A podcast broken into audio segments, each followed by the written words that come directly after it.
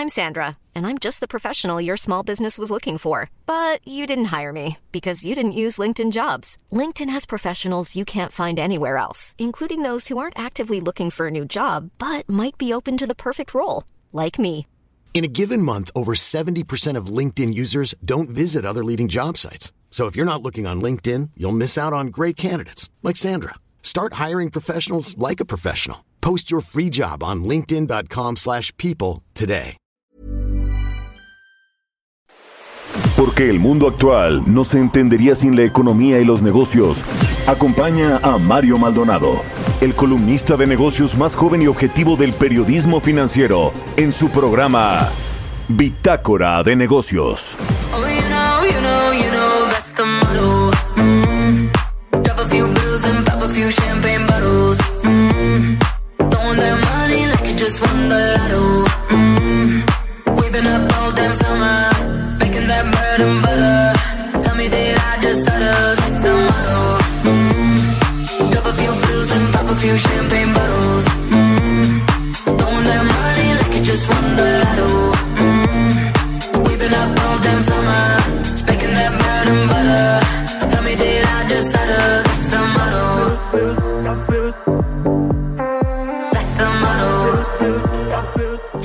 ¿Qué tal? ¿Cómo están? Muy buenos días. Bienvenidos a Bitácora de Negocios. Yo soy Mario Maldonado. Me da mucho gusto saludarlos en este jueves 26 de mayo del 2022. Estamos transmitiendo en vivo como todos los días, tempranito aquí en la cabina de El Heraldo Radio. Muchas gracias por madrugar con nosotros, por despertar eh, y escuchar en punto de las 6 de la mañana este programa con el que arrancamos la barra informativa de El Heraldo Radio. Nos da mucho gusto que nos acompañe todas las mañanas, que nos escuchen a través de la 98.5 de FM aquí en el Valle de México, en Guadalajara, Jalisco. También nos escuchamos por la 100.3 de FM, en Monterrey por la 99.7 de FM y en el resto del país a través de las estaciones hermanas del Heraldo Radio, en el sur de los Estados Unidos. Nos vemos y nos escuchamos en el streaming que está en la página heraldodemexico.com.mx, en las redes sociales de Now Media y en el podcast a cualquier hora del día o de cualquier día nos puede escuchar y les agradecemos todos los comentarios que nos envían con respecto también al podcast que se, publi- que se publica, se transmite en todas, prácticamente todas las plataformas de podcast. Así que estamos muy contentos y comenzamos este jueves 26 de mayo con un poquito de música antes de entrarle a la información. Todos los días un poquito de música para despertar de buenas, para alegrarnos las mañanas. Estamos escuchando esta semana canciones, las más sonadas en mayo, según el portal Top Music. Esta se llama The Modo, es de el DJ Tiesto, un DJ neerlandés, y la cantante estadounidense Ava Max. Fue lanzada el eh, 4 de noviembre del 2021 y vamos a estar escuchando este jueves aquí en el programa. Ahora sí, le entramos a la información. Vamos a hablar con Roberto Aguilar los temas financieros más relevantes. Las bolsas mixtas esperan segunda lectura del PIB de Estados Unidos. La mayoría de la Reserva Federal anticipa un aumento de medio punto en junio y en julio. Y México crecería 2.8% de mantener el ritmo del primer trimestre del año. Ayer le dimos el dato tempranito que sacó el INEGI eh, del IGAE del mes de marzo y con el que tuvimos el primer trimestre completo. Esto dice Jonathan Heath, el 2.8% de mantenerse este ritmo del primer trimestre. Pues así crecería la economía. Así que pues ojalá que sí, porque los pronósticos, mm, ya lo hemos hablado aquí, están más pegados hacia el 1.5% o al 1% de crecimiento económico para este año. Ojalá que el ritmo económico de este primer trimestre, que tampoco fue extraordinario, pero pues fue un buen ritmo de crecimiento, pues se mantenga para los otros tres trimestres del año y cerremos pues de mejor manera este 2022. Ojalá que sí, ojalá que no se tenga que ajustar mucho el presupuesto, el paquete económico, si es que no se cumplen estos supuestos económicos que están incluidos en este paquete, como el de la recaudación fiscal. El de los ingresos pe- petroleros sin duda se va a cumplir y- y con creces, pero los excedentes petroleros se están destinando a cubrir el hoyo fiscal que se hace por subsidiar la gasolina, más o menos 400 mil millones de pesos. Estará gastando el gobierno federal con el subsidio a las gasolinas por el aumento de los precios. En fin, le vamos a entrar a esos temas con Roberto Aguilar. Vamos a hablar también con eh, Gerardo Flores, como todos los jueves. Él es economista especializado en temas de análisis de políticas públicas, el pesimista panorama económico y el enojo del presidente. Vamos a, hablar algunas cosas que tienen que ver, porque el presidente López Obrador, que esto es interesante, ahora dice que el neoliberalismo que tanto ha atacado, que tanto ha fustigado y a sus representantes, a los tecnócratas y a los eh, secretarios de Hacienda de Carlos Salinas a la fecha hasta Peña Nieto, pues los ha criticado, ese modelo económico está agotado, desgastado, no sirve y ahora dice, bueno, no es tan malo, solo si no hubiera corrupción, el neoliberalismo sí funcionaría. Y bueno, hace también unos días, el sábado, se aventó esta frase de que los ricos en su gobierno, en lo que va de su sexenio, pues no han perdido dinero porque también se ha ayudado a los ricos, a los ultra ricos estamos hablando a no el 1% solamente de las familias multimillonarias, sino a los del top 10 de Forbes, a los ricos ricos, Carlos Slim, la familia Bayeres, la familia Larrea, la familia Garza, la Güera, este, todos estos multimillonarios, bueno, pues dice el presidente, no han perdido dinero, en fin, como que ha cambiado un poquito eh, pues la, narrativa con respecto a la política económica y a los modelos económicos. Así que vamos a hablar de eso con Gerardo Flores, vamos a hablar con Sergio Sarmiento, mi colega, amigo y periodista que está en Davos, en el Foro Económico Mundial, prácticamente ya de regreso. Vamos a hablar de todo lo que sucedió en este foro importante que no se había realizado después de dos años y mi querido Sergio Sarmiento siempre acude allá y vamos a tenerlo desde Suiza a Sergio Sarmiento para que nos, nos platique cómo cierra este foro económico. Y hablaremos también con Mónica Duhem. Ella es titular de la Unidad de Inteligencia Económica Global de la Secretaría de Economía sobre la inversión extranjera en México que se dio a conocer. Esta cifra preliminar que se compara con el dato preliminar del año pasado, digamos con el mismo periodo, aunque también pues ya conocimos los datos del Banco de México. Vamos a platicar de eso, de las reinversiones de utilidades de las empresas, de estas operaciones que se cerraron importantes, la fusión entre Televisa y Univisión y también la reestructura financiera de Aeroméxico que trajo recursos al país, por lo menos financieros, y eso se considera en inversión extranjera directa. Así que le vamos a entrar a estos temas y algunos otros hoy aquí en Bitácora de Negocios. Quédense con nosotros. Es jueves, ya es jueves. Vámonos con el resumen de las noticias más importantes para comenzar este día.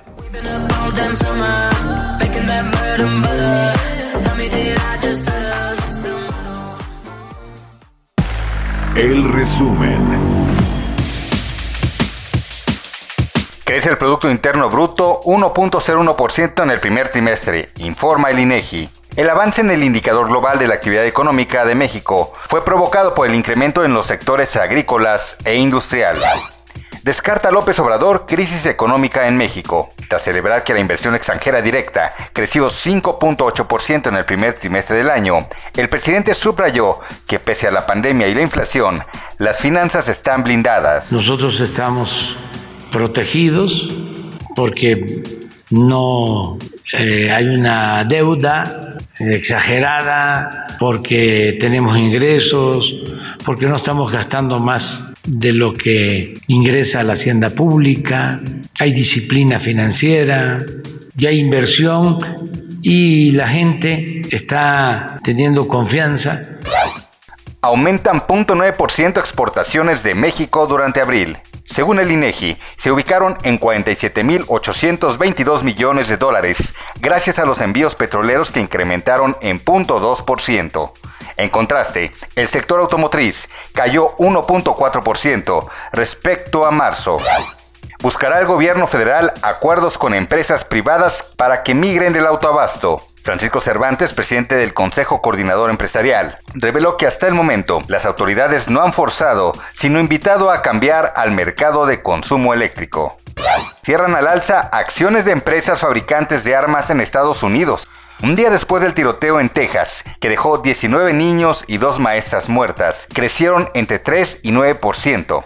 Especialistas lo atribuyen al temor a posibles restricciones a la venta de armamento. Bitácora de negocios en El Heraldo Radio. El Litoral.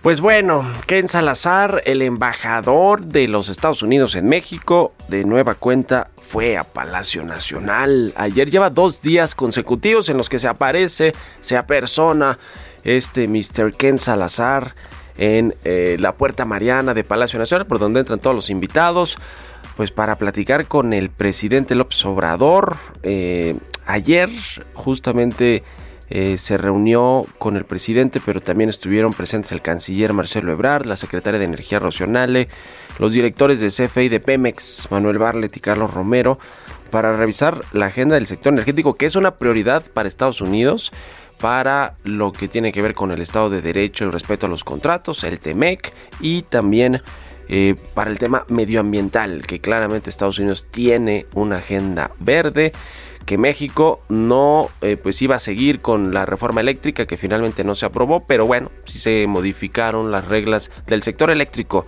con la ley de la industria eléctrica, por lo menos el aval que le dio la Suprema Corte de Justicia, que aún así se pueden amparar las empresas, pero hay un tema importante y el martes, eso fue ayer, el martes trató el eh, embajador de Estados Unidos en México un asunto de una empresa eh, que se llama Vulcan Materials Company, eh, acusada, una minera acusada por el gobierno mexicano de provocar daños ambientales y pérdida irrecuperable del subsuelo por la explotación de material petro en Quintana Roo. Bueno, llevó al CEO, el embajador Ken Salazar, llevó al CEO de esta empresa Vulcan Materials a Palacio Nacional a reunirse con el presidente y tratar de solucionar por las buenas este asunto.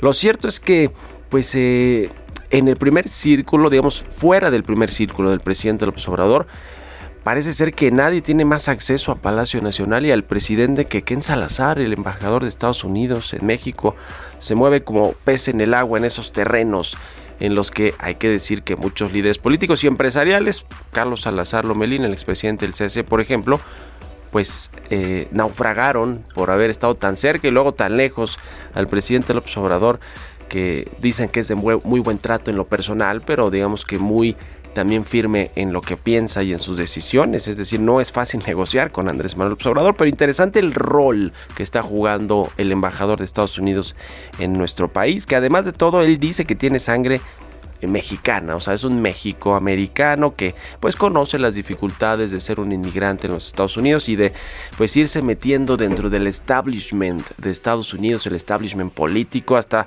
pues eh, ser embajador, estuvo, fue fiscal en Colorado, en fin, ha tenido cargos muy importantes y ahora aquí en México pues está hilando fino para que las cosas le salgan bien a Ken Salazar. A ver si lo puede lograr y si logra que el presidente López Obrador sí vaya a la Cumbre de las Américas, que es una de las pruebas de fuego de la operación eficiente de Ken Salazar en Palacio Nacional. Ya lo veremos. ¿Ustedes qué opinan? Escríbanme en Twitter, arroba Mario Mal y en la cuenta arroba Heraldo de México. Bitácora de negocios. ¿Y tú, sabes cuáles son las alternativas al cigarro? En general existen dos grandes grupos, los vapeadores y los calentadores de tabaco. ¿Y cuál es la diferencia entre ambos? Es muy sencillo. Los vapeadores son unos dispositivos que calientan un líquido que puede o no contener nicotina para después convertirlo en un aerosol. Esta alternativa no contiene tabaco. Por otro lado, existen los calentadores como ICOS, que a diferencia de los vaporizadores, utilizan tabaco real. Estos productos calientan el tabaco en vez de quemarlo, entregando el sabor del tabaco sin humo. Al calentar el tabaco en lugar de quemarlo, se elimina el humo, por lo que ICOS produce menos sustancias tóxicas comparado con los cigarros. La mejor opción siempre será dejar de fumar, pero para aquellos que deciden no hacerlo, existen otras alternativas como ICOS. Conoce más en icos.com. Economía y mercados.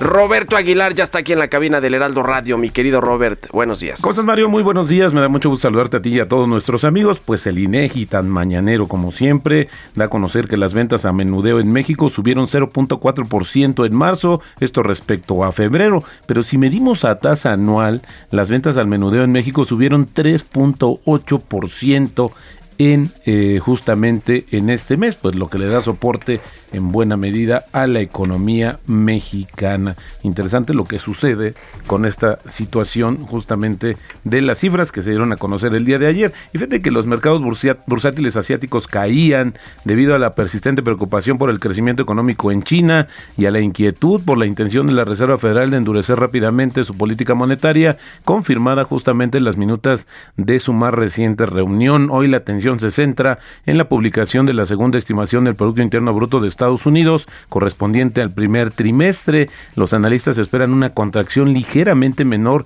que la caída trimestral anualizada de 1.4% que se dio a conocer anteriormente. Hay que comentar que en Estados Unidos no son dos, son tres las lecturas que se hacen preliminares del Producto Interno Bruto. Y bueno, pues ahora sí que la tercera es la vencida. En México es la segunda en la que se maneja de manera oficial y la que se dio a conocer justamente el día de ayer. También te comento que el Instituto de Finanzas Internacionales redujo a la mitad sus perspectivas de crecimiento de la economía mundial para este año y esto por los efectos económicos de la invasión de Rusia a Ucrania, la respuesta de China a ola de coronavirus y el endurecimiento de la política monetaria en Estados Unidos. Este instituto también espera que los flujos de capital hacia los mercados emergentes se reduzcan en 42% con respecto al año pasado. También recortó, fíjate, su previsión de crecimiento del PIB mundial al 2.3% desde el 4.6% y el G3, que conforma Estados Unidos, la zona euro y Japón, creciendo a un ritmo de 1.9% este año y espera que el crecimiento de China pues baje del 5.1% originalmente que había estimado al 3.5%. Y bueno, ayer las minutas de la Reserva Federal pues mostraron que todos los participantes en la reunión de, justamente del Banco Central de los días 3 y 4 de mayo apoyaron un aumento de medio punto porcentual, el primero de esa magnitud en más de 20 años y la mayoría de los participantes consideraron que probablemente, probablemente serían apropiadas nuevas alzas de la misma magnitud en las próximas reuniones de junio y julio según las minutas. Esto le metió un poco de tranquilidad al mercado porque se, especulaba que fuera a ser más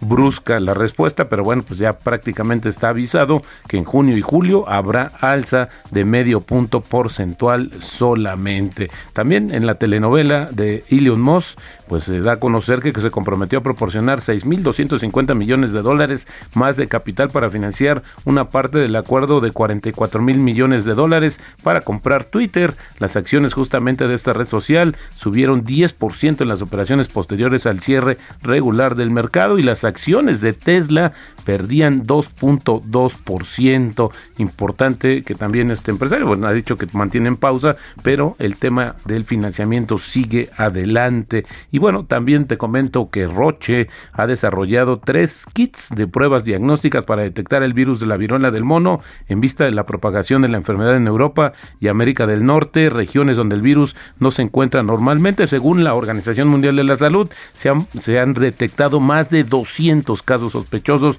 o confirmados de viruela del mono en Europa y Norteamérica. Así es que también ya preparan, preparándose las empresas farmacéuticas. El tipo de cambio cotizando en 19.77, una apreciación mensual de 3% y anual de 3.5%. La frase del día de hoy, el mercado es como un péndulo que siempre oscila entre el optimismo insostenible, que hace que los activos sean demasiado caros, y el pesimismo injustificado, que hace que los activos sean demasiado baratos. El inversión inteligente es una persona realista que vende a optimistas y compra a pesimistas. Esto lo dijo en su momento Benjamin Graham. Gracias, querido Robert. Nos vemos al ratito en la televisión. Gracias, Mario. Muy buenos días. Roberto Aguilar, sígalo en Twitter. Roberto AH6 con 20. Vamos a otra cosa. Políticas públicas y macroeconómicas. Y como todos los jueves, ya está con nosotros Gerardo Flores, economista especializado en temas de análisis de políticas públicas. Escribe también en El Economista y escribió recientemente sobre el pesimista panorama económico y el enojo del presidente. ¿Cómo estás, mi querido Gerardo? Buenos días. Buenos días, Mario. Muy bien, muchas gracias. Un saludo para todos los que nos escuchan. ¿Cómo se ve el tema económico? ¿Y qué opinas también brevemente sobre lo que dice el presidente del modelo económico neoliberal, que no es tan malo, solo que no hubiera corrupción y también que los ricos son más ricos en su gobierno porque también se les ha ayudado? ¿Qué te parecieron estas dos frases junto con el pesimista panorama económico? Pues mira, para empezar por ahí, eh, digamos que un poco paradójicas, ¿no? Porque se ha dedicado toda su administración a cuestionar, a criticar el modelo económico y bueno, sabemos desde el principio que él ha, apoyado buena parte de su gestión en, en, ese modelo eh, que descansa en, el, en, en, pues en la disciplina fiscal, por ejemplo, ¿no? Que eh, y y hay destellos ahora recientes, ¿no? Por ejemplo, en esta política o este programa antiinflacionario eh, que recurren a esta herramienta de bajar los aranceles o eliminar los aranceles para la importación de, un grupo de productos, ¿no? Este, pues está recurriendo a, los beneficios del, libre mercado, por ejemplo, pues para tratar de contener eh, el incremento de precios en México, ¿no? La parte de de que declara que no sean eh, no que le ha ido bien a los ricos de México con su gobierno, pues también es bastante paradójico, ¿no? Porque se ha dedicado a cuestionar no solo su nivel de riqueza, sino incluso a veces hasta sus motivaciones para este, hacer negocios. Eh, y, y, bueno, pues al mismo tiempo hemos visto cómo ha crecido la pobreza, ¿no? Me llama mucho la atención en efecto que ha hecho esas declaraciones. Eh, y del pesimista eh, panorama económico, básicamente te diría, pues sí, eh, vimos ayer una tasa de crecimiento ligeramente por encima de lo que esperaban los analistas, eh, pero pues estamos viendo que la economía de Estados Unidos se está desinflando, digamos, y pues espera que hacia el 2023 y 2024 que baje bastante su ritmo. Y eso es lo que yo decía en mi artículo de esta semana es que pues eh, ya el presidente se dio cuenta que no le espera un buen panorama para para el cierre de la administración y eso pues lamentablemente para cualquier gobernante se traduce muchas veces en una merma en las urnas, ¿no? Ayer el, el, la Congressional eh, Budget Office de Estados Unidos, que es un organismo digamos que no no pertenece a ninguno de los de los partidos, eh, daba su pronóstico para los próximos 10 años y habla, por ejemplo, de que la, la economía de Estados Unidos crecerá el 1.5% en el 2024 pues eso no son buenas noticias para la economía, economía mexicana, porque normalmente con esas bajas tasas de crecimiento la economía mexicana sufre bastante, ¿no? Pues sí, la verdad es que sí, ojalá que se cumpla este pronóstico que decía Jonathan Heath de que si que crecimos así, que no fue tan bueno, pero arribita de lo que eh, pronosticaban los analistas, pues que vamos a crecer 2.8%, ¿no? Eh, si mantenemos ese ritmo, aunque se ve difícil, ¿no, Gerardo?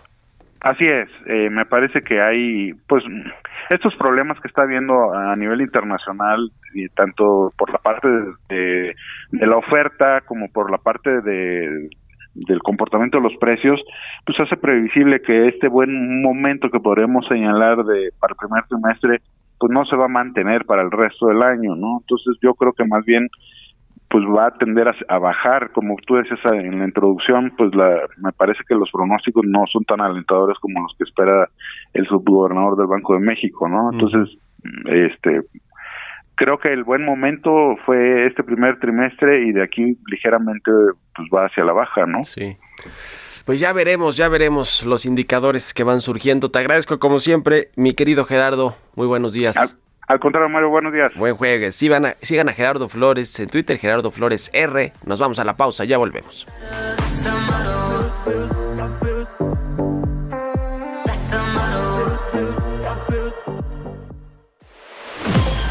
Continuamos en un momento con la información más relevante del mundo financiero en Bitácora de Negocios con Mario Maldonado. Regresamos. Estamos de vuelta en Bitácora de Negocios con Mario Maldonado.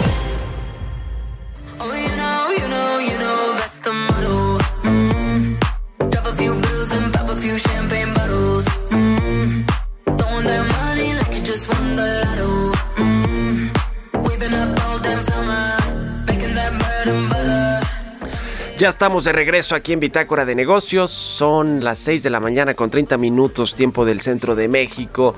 Y regresamos escuchando un poquito de música, como todos los días. Antes de seguir con la información, la segunda parte de la información aquí en el programa, esta semana escuchamos canciones de las más sonadas en mayo, según la plataforma de música Top Music. Y esta es del DJ neerlandés Tiesto y la cantante estadounidense Ava Max. Se llama Hey, I'm Ryan Reynolds. Recently, I asked Mint Mobile's legal team if big wireless companies are allowed to raise prices due to inflation. They said yes. And then when I asked if raising prices technically violates those onerous two year contracts, they said, What the f are you talking about, you insane Hollywood ass? So to recap, we're cutting the price of Mint Unlimited from $30 a month to just $15 a month. Give it a try at mintmobile.com slash switch. $45 up front for three months plus taxes and fees. Promo for new customers for limited time. Unlimited more than 40 gigabytes per month. Slows. Full terms at mintmobile.com.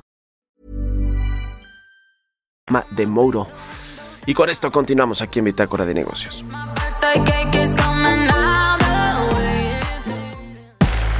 Entrevista.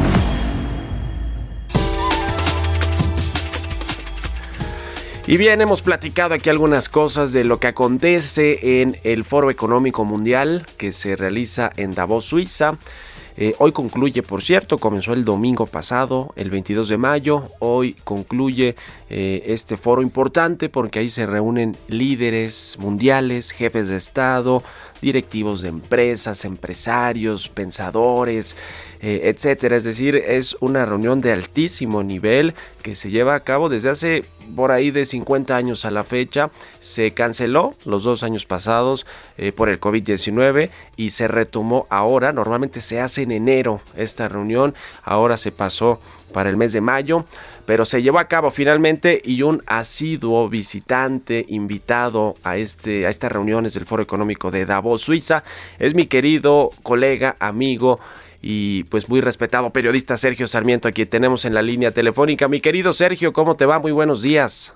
Bueno, buenos días aquí en la Ciudad de México. aquí ya son la una y media de la tarde y el, foro acaba de, Sí, cancela, bueno, de, concluirse formalmente hace una hora y media. Yo ya estoy llegando aquí a Zurich, donde voy a tomar un vuelo para París y de ahí a México. Y bueno, pues yo lo que te puedo decir, eh, y efectivamente este foro se lleva a cabo hace 51 años, empezó en 1970, otro nombre, yo he venido eh, desde 1994, soy ah, pues uno de los decanos de este Foro Económico Mundial. Cerró este año con mucho miedo Fíjate que el miedo proviene de la incertidumbre económica que generan los altos precios de los energéticos, particularmente el petróleo y el gas natural, y, y, las consecuencias que esto pueda tener en la economía. Lo curioso del caso es que hay mucho hablando de una posible recesión y sin embargo las economías del mundo todavía no lo están mostrando.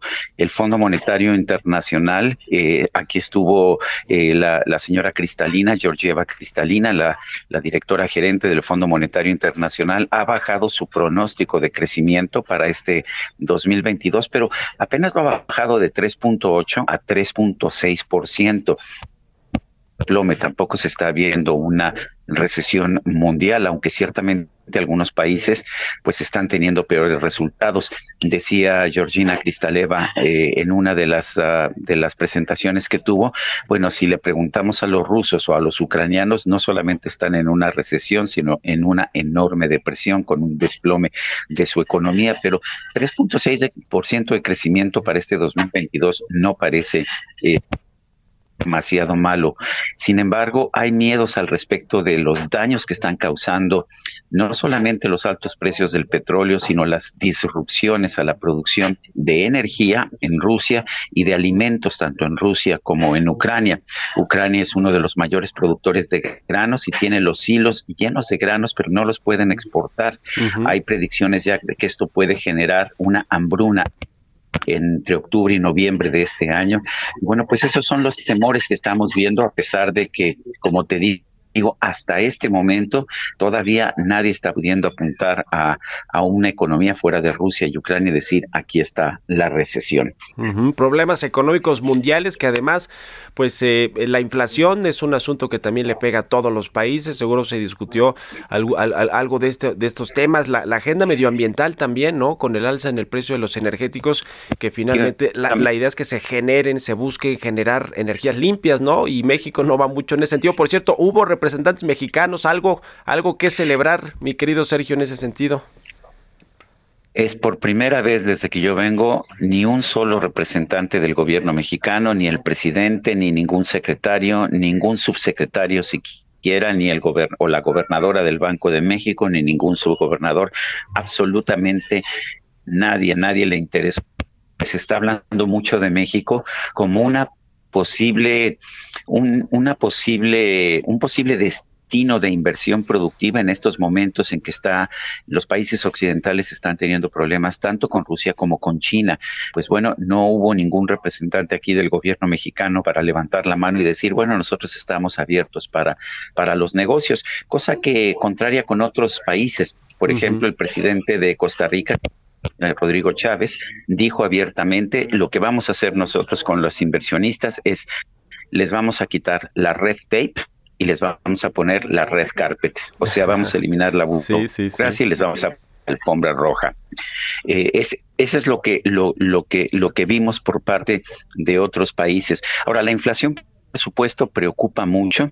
Sin embargo, pues como está señalando, como están señalando muchos, la inflación está 8%, es están subiendo las tasas de interés en Estados Unidos y en el mundo, pero a ver, las tasas de interés en Estados Unidos están todavía por debajo del 1% al año, mientras que la inflación en Estados Unidos está al 8%. En términos estrictos, las tasas de interés siguen siendo negativas y, y parece, o por lo menos varios economistas me dijeron eso, en, hasta este momento lo que estamos viviendo son muchas advertencias de que ahí viene el lobo, de que van a subir mucho interés, pero en este momento, en Estados Unidos, las tasas de interés son profundamente negativas. y, y, digamos que la gente, los líderes, los economistas con quien tuviste contacto, mi querido Sergio Sarmiento, ¿Cómo ven a México en términos políticos? Que es imposible no verlo así, porque el presidente López Obrador pues, ha sido muy vocal en estos temas de la relación con Estados Unidos, la relación con Centroamérica, una gira que termina en Cuba y le entregan una eh, condecoración José Martí, en fin, todo este asunto junto con lo económico, con nuestros vecinos del norte, Estados Unidos, el TEMEC, todo este pues cambio que ha habido en las cadenas de producción global, los países emergentes están atrayendo inversiones más en una región como la la, de norteamericana, con la presencia de Estados Unidos como nuestro vecino. ¿Qué opinan de lo que pasa aquí en nuestro país, Sergio?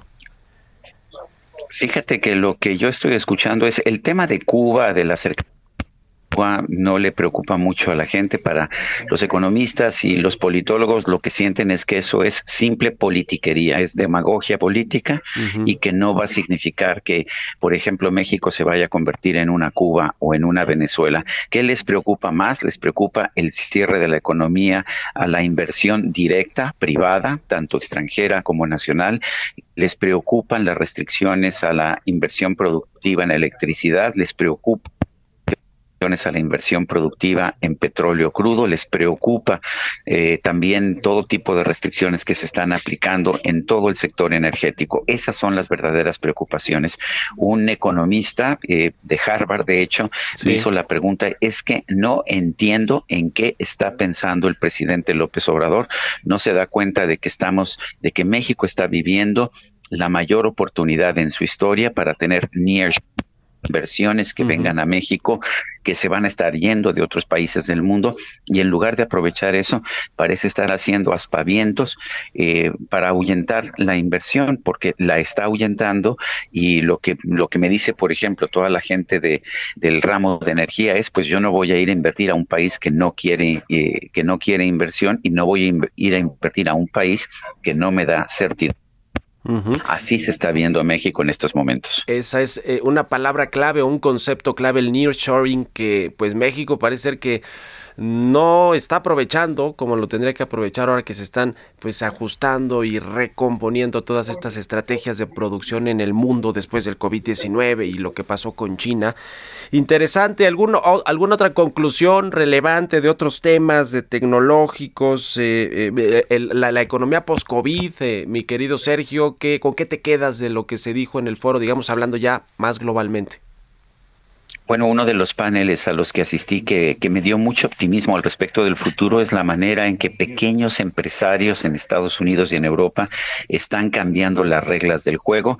Por ejemplo, un empresario de raza negra joven allá de los Estados Unidos está lanzando una, o está de hecho ya aplicando una empresa eh, de estas pequeñas empresas que hace es ir a los barrios pobres de Estados Unidos, reconvierte los viejos edificios que tienen muy, muy mal aislamiento térmico, que tienen eh, a veces hasta carbón para calentar, para generar la calefacción del edificio, les está poniendo paneles solares, les está poniendo eh, bombas de calor eh, con el fin de poder aprovechar al máximo pues las características que tiene el edificio y además está dándoles empleos a las habitan en esos edificios, está recibiendo financiamiento. Dijo, bueno, a mí no me gustan mucho las grandes empresas, pero ya me han dado 25 millones de dólares para realizar estas reconversiones térmicas.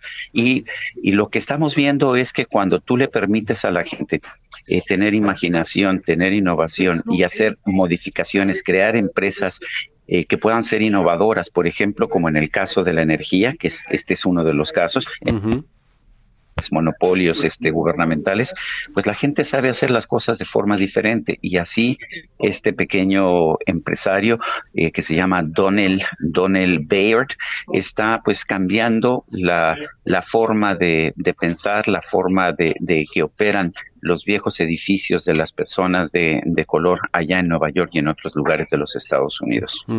Pues muy importante este foro económico mundial que se retomó después de dos años por COVID-19 que se canceló, se pausó. Importante todo lo que se habla por el desafío que tienen pues el mundo, los países después del COVID-19, el tema del cambio climático, asuntos de tecnología, de innovación, de gobierno, de buen gobierno, de educación, es decir, temas muy relevantes para cualquier país, no se diga para México. Una lástima que no haya habido representantes del gobierno mexicano en este foro, pero bueno, pues así son las cosas, mi querido Sergio. Qué bueno que sí hubo representantes de los medios de comunicación como tú y creo que también el, eh, mi, amigo, nuestro amigo Carlos Mota andó por allá, ¿no? sí. Sí, viva algunos tweets creo que, ahí. Creo que fuimos los únicos mexicanos, sí, no, no, no vi a nadie más, este, nada más nosotros, sí, eh, bueno, y también siempre aquí, este, con Carlos, y por supuesto, su esposa Beata Boina, que es polaca, pero ya está, ya está aclimatada México. Muy mexicanizada, este Beata, sí, sí, sí. Pues bueno, te agradezco mi querido Sergio, buen regreso de Zúrich a París y de París a México. Acá nos vemos con mucho gusto y te agradezco estos minutos para Bitácora de Negocios, mi querido Sergio.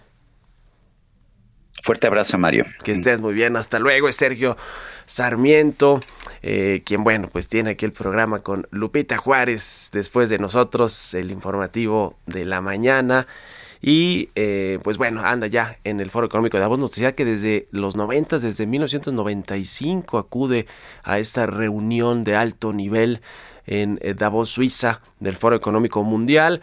Y lleva 51 años realizándose este foro de alto nivel allá en Suiza. Normalmente hay nieve cuando está el foro, porque es en enero, todavía hay mucha nieve allá. Creo que ya no es el caso, no sé cómo está el clima, pero debe estar entre nublado, a veces lluvioso, pero ya no nevado en Davos, Suiza. Interesante siempre pues conocer lo que se platica allá para no mirarnos el ombligo aquí en México, ¿no? Nada más de lo que sucede en México y lo que pasa en el mundo pues no lo, no lo vemos y sobre todo no lo discutimos y tomamos mejores prácticas de los países que están haciendo bien las cosas. Ya hablamos de los temas medioambientales, el cambio climático, las energías limpias, la educación, la tecnología e innovación de procesos prácticamente pues para todas las empresas, los de las buenas prácticas de gobierno, en fin, mucho que aprender, ¿no? del mundo y bueno, lástima que México no estuvo en este foro. 6 con 44 minutos, vámonos con las historias empresariales. Historias empresariales.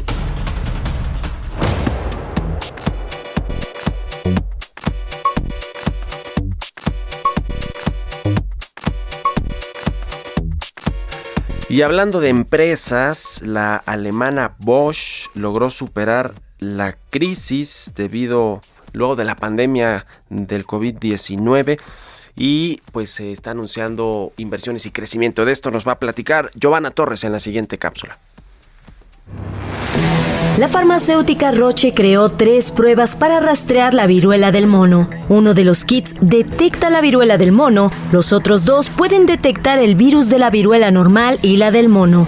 En un comunicado, la empresa informó que las pruebas ayudarán a rastrear la propagación y estarán disponibles en la mayoría de los países. La Organización Mundial de la Salud considera que la viruela del mono aún puede controlarse. Sin embargo, aclaró que la situación es preocupante. Hasta el momento, suman 131 casos registrados en 17 países. España, Reino Unido y Portugal son las naciones con más enfermos. Por lo pronto, autoridades sospechan de otros 106 casos. La viruela del mono es una extraña infección viral, parecida a la viruela pero menos grave. Según especialistas, los síntomas son dolor de cabeza, inflamación, dolor muscular y agotamiento, así como erupciones en cara, manos y pies. Se contagia por el contacto con personas o animales u objetos infectados, pues los primeros casos se registraron en África. Especialistas consideran que la vacuna contra la viruela ofrece una protección del 85% frente a la viruela del mono. Aunque no existe un tratamiento para esta enfermedad, los brotes pueden controlarse mediante la prevención. Por esto, la farmacéutica suiza considera que los test Lyme modular, desarrollados junto a la subsidiaria de Roche Tip Molbiol, pueden ser claves para responder este tipo de problemas sanitarios emergentes. La farmacéutica Roche tiene sus sedes en Suiza y Francia y comercialmente está presente en 150 países, incluido México. Para Bitácora de Negocios, Giovanna Torres. Entrevista.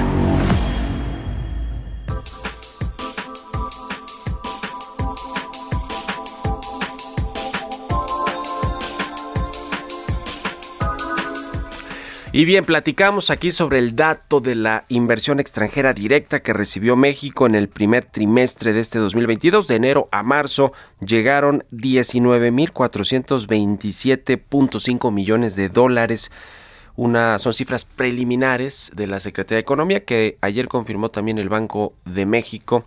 Eh, que bueno, pues son buenos datos. Esta cifra no se veía en un primer trimestre del año desde hace mucho tiempo. Creo que es la primera vez que, llegamos a ese dato en un primer trimestre. Ahora hubo eh, temas, eh, digamos que particulares que le ayudaron a, este, a esta cifra, la fusión entre Televisa y Univisión y la reestructura que está haciendo Aeroméxico, que también requiere o requirió de inyecciones de capital directamente para eh, pues eh, sobrevivir y salir de la crisis, de la crisis financiera que generó el COVID-19 a muchas empresas, el caso de las aerolíneas, y bueno, la capitalizaron y eso estuvo incluido en estos flujos de inversión extranjera directa que llegan a México. Vamos a, analizar con detalle este eh, componente importante de inversión extranjera directa con Mónica Dujem. Ella es titular de, Inteligencia Económica Global de la Secretaría de Economía, quien agradezco y me da mucho gusto saludar. ¿Cómo estás, Mónica? Buenos días.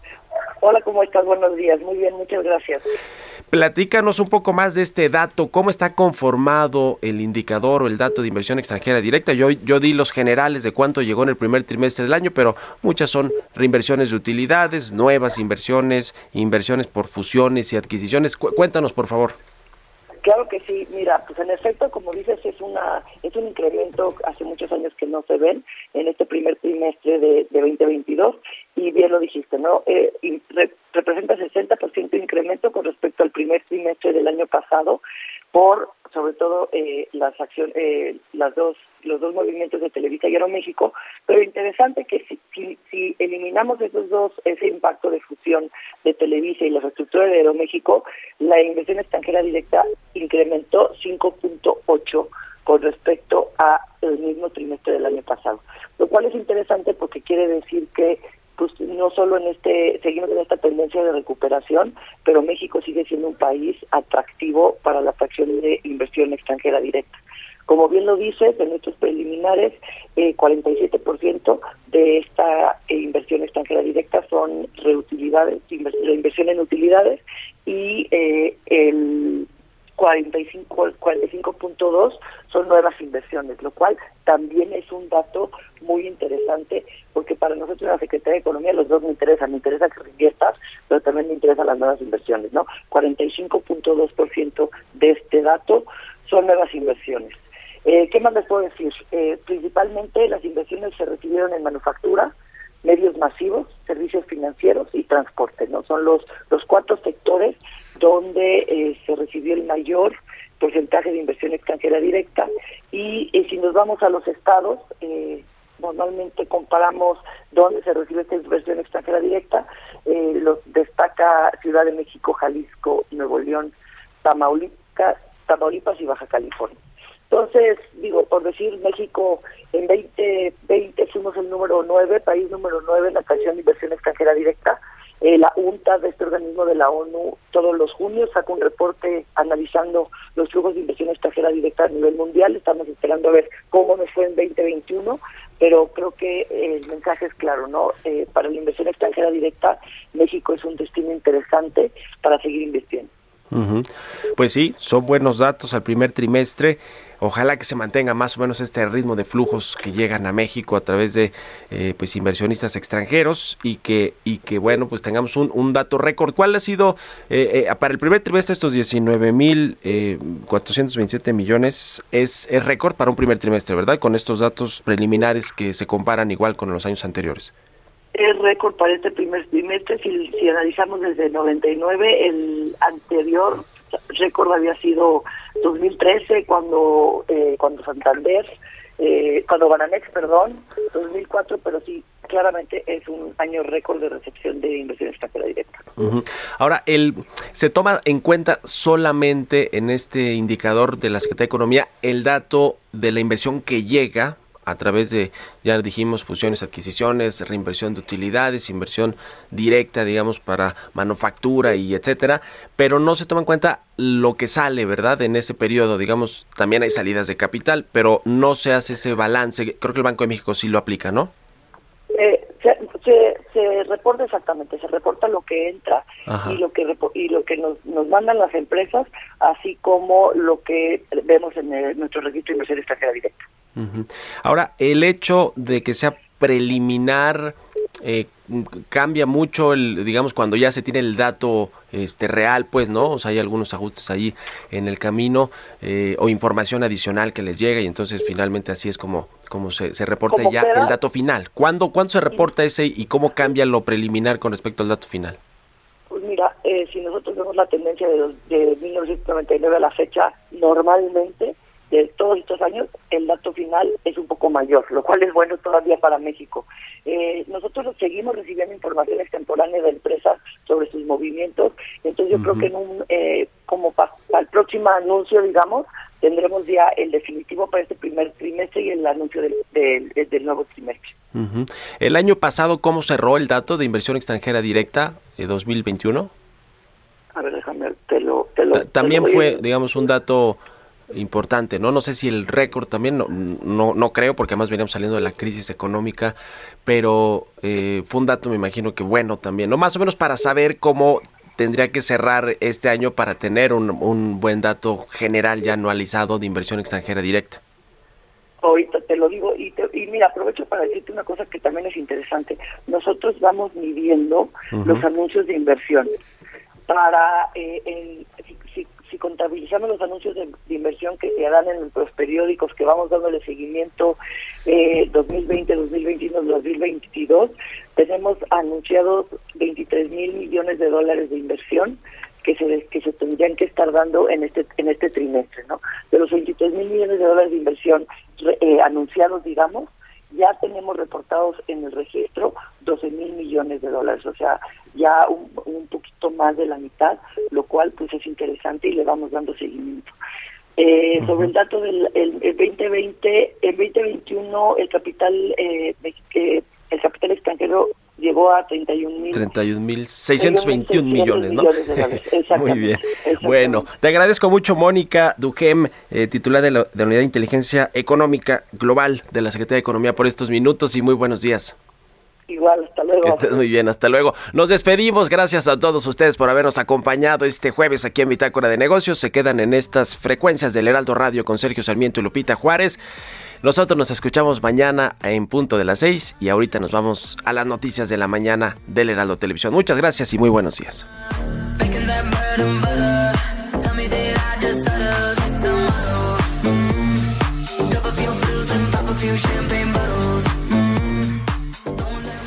Esto fue Bitácora de Negocios con Mario Maldonado, donde la H suena y ahora también se escucha. Una estación de Heraldo Media Group.